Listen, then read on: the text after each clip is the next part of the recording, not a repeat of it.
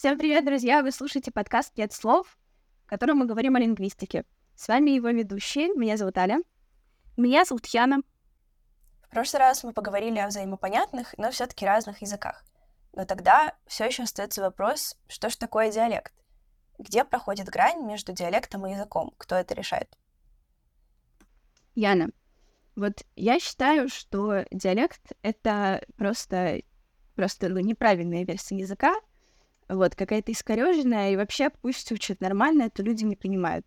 Согласны со мной? Правильно? Вообще, все правильно. Я предлагаю сказать о всех диалектах, чтобы все говорили только на литературном языке. В идеале, чтобы все говорили на русском языке, потому что все языки, как мы знаем, произошли из русского языка. Все, хороший подкаст, заканчиваем выпуск. Много абсолюта. Патента, главный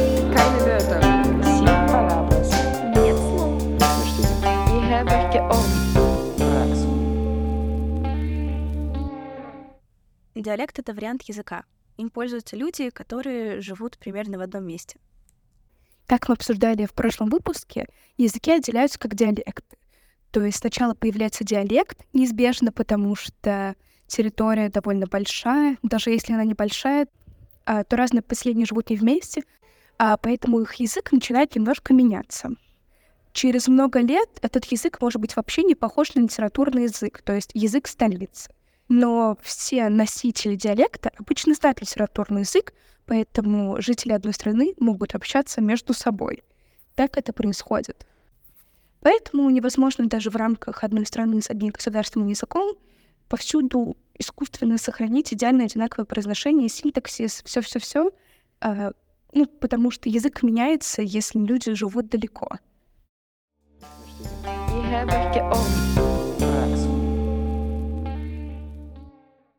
Некоторые разделяют диалекты от языков с помощью взаимопонимания, но есть пару проблем. Например, есть такие страны, как Италия, Германия, где диалекты между собой очень различаются, и там нет взаимопонимания. Но они все говорят на литературном языке, то есть диалект — это больше вариант для дома, хотя, принципе, и обучение на нем проходит где пользуются диалектом, а где нет, показывает его престиж. То есть это про отношения, насколько его и, кстати, носителя тоже уважают в обществе. Отсюда все идеи о правильных, неправильных произношениях, хотя говоры и наречия вообще неплохие, не хорошие, просто отличаются. Обычно диалект столицы считается самым престижным и формирует литературную норму как раз. А, например, в нашей любимой Югославии, о которой мы уже говорили в прошлом выпуске, навязывался один общий язык — сербско-хорватский. Когда появился сербско-хорватский язык, у него почти сразу было три наречия — чекавское, штакавское и кайкавское. Они называются в честь того, как на этих трех наречиях произносилось слово «что». Но интересно то, что это изначально были два разных языка, то есть сербы и хорваты уже считали себя разными народами — Хорваты были католиками, сербы были православными, и языки их уже различались, потому что они уже некоторое время не жили вместе. Сейчас Югославии больше не существует, и в странах бывшей Югославии каждый свой собственный язык, и недавно признали черногорский отдельным. Он основывается на штукавском наречии, как хорватский и боснийский. Таким образом, мы видим, что иногда различия между наречиями становятся уже достаточным поводом для того, чтобы считать языки разными.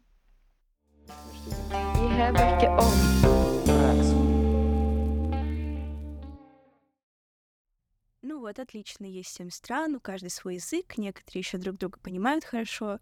Ну, то есть, чтобы диалекту стать языком, ему нужна своя страна, так? Ну, не совсем. Есть много стран, где государственными считаются сразу несколько языков, и самый яркий пример тут, наверное, Индия.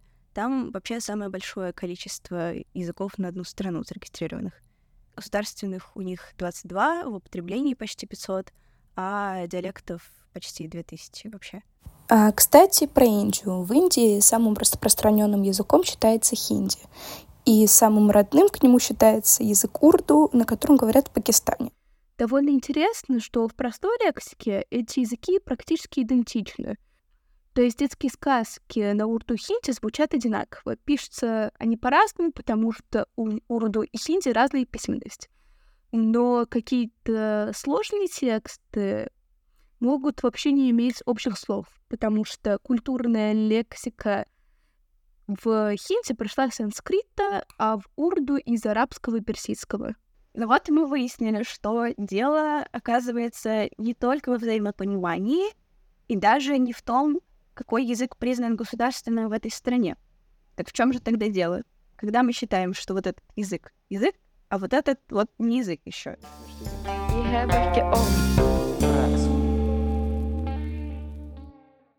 Собственно говоря, давайте поговорим о том, ради чего на самом деле мы затеяли этот выпуск.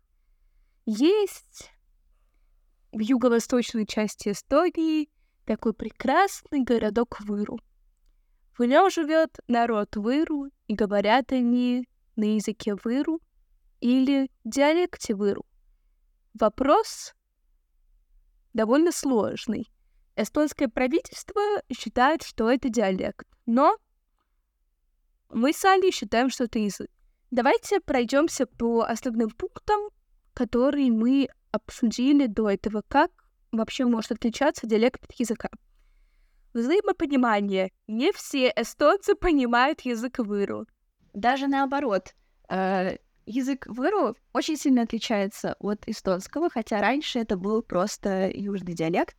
После того, как эстонский язык стандартизировался, ну, соответственно, по столице, столица у нас Сталин на севере, и про южные диалекты все забыли как-то, но разница огромная при этом.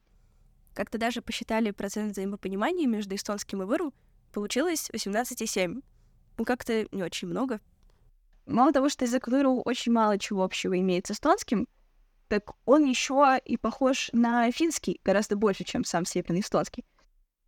Хотя это довольно странно, потому что Северная Эстония ближе к Финляндии, чем Южная Эстония и городок Выру.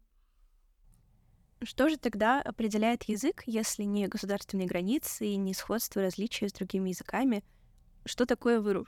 Давайте, наверное, спросим у самих носителей. keeletiiduslikul mõttel on võro kiil päämäne osa lõuna-eesti keelest. Lõuna-eesti kiilt on vahel nimet ka ugandi keeles, selle et tuud kiilt on kõneld terve Ugandi innemuistse maakonna maie peal ja kavvõmpalgi. Вот что сказал носитель. Язык выру — это основная часть южноэстонского языка. Его часто называли угандийским языком, потому что он был распространен на территории старой страны Уганди до 1220 года и даже позже. Но вот сами носители выру называют его языком. Действительно, раньше он считался просто южноэстонским диалектом, но теперь у выру есть своя литературная норма, и вот носители добиваются официального признания. Их мало кто слушает, но они добиваются. Они хоть и похожи с эстонцами, но все таки это разные народы. Они живут в одной стране, но общаются на разных языках. У них разные традиции. Другая одежда, другие песни, другие танцы. То есть для примера, наверное, можно привести русских и белорусов. Традиции у нас очень похожи, но мы разные народы. То есть белорусы не русские, русские не белорусы. Вы пока не хотят себе отдельную страну, но язык отдельный хотят. Вы, наверное, можете спросить, а какая вообще разница? Выру считается диалектом или языком? На что это влияет? На Выру сейчас пишут книжки, выходит газета, его учат в некоторых школах, но этим занимаются только самые инициативные люди. Если Выру официально считаться языком, это значит, что его официально нужно будет беречь и развивать, и культуру Выру тоже заодно. В общем, чем выше престиж языка, тем выше шанс того, что он еще не скоро исчезнет.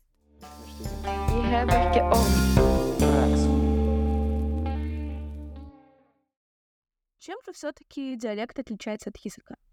Есть какие-то объективные критерии, вроде, ну, насколько хорошо мы друг друга понимаем, но чаще всего эти границы очень условные и зависят действительно от того, у кого армия и флот. Поэтому так важно прислушиваться к тем, у кого их нет. Если народ сам считает, что у них отдельный язык, значит, у них отдельный язык. Это самое главное. Никто не может сказать какому-то народу, что вот, ваш язык слишком похож на какой-то другой, поэтому ваш язык мы за язык не считаем, это диалект. Это неправильно. Каждый народ решает все сам для себя, и все намного проще, чем кажется. Если ты не можешь понять, чем отличается язык от диалекта, спроси у носителя или погуглить и узнать, как считают носители. Ой, были, кстати, хорошие новости про Выру. Ему, возможно, дадут статус самостоятельного языка.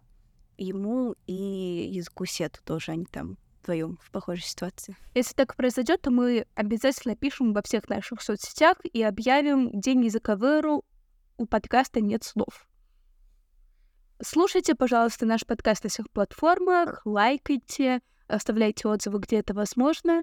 Подписывайтесь на все наши соцсети, ссылка будет в описании. И Будьте счастливы и учите лингвистику. Все дополнительные материалы к этому выпуску мы оставим в нашем телеграм-канале. Посмотрите, у нас красивые картинки Яна делает. Очень старается. И запрещенные соцсети тоже. Много. Патента.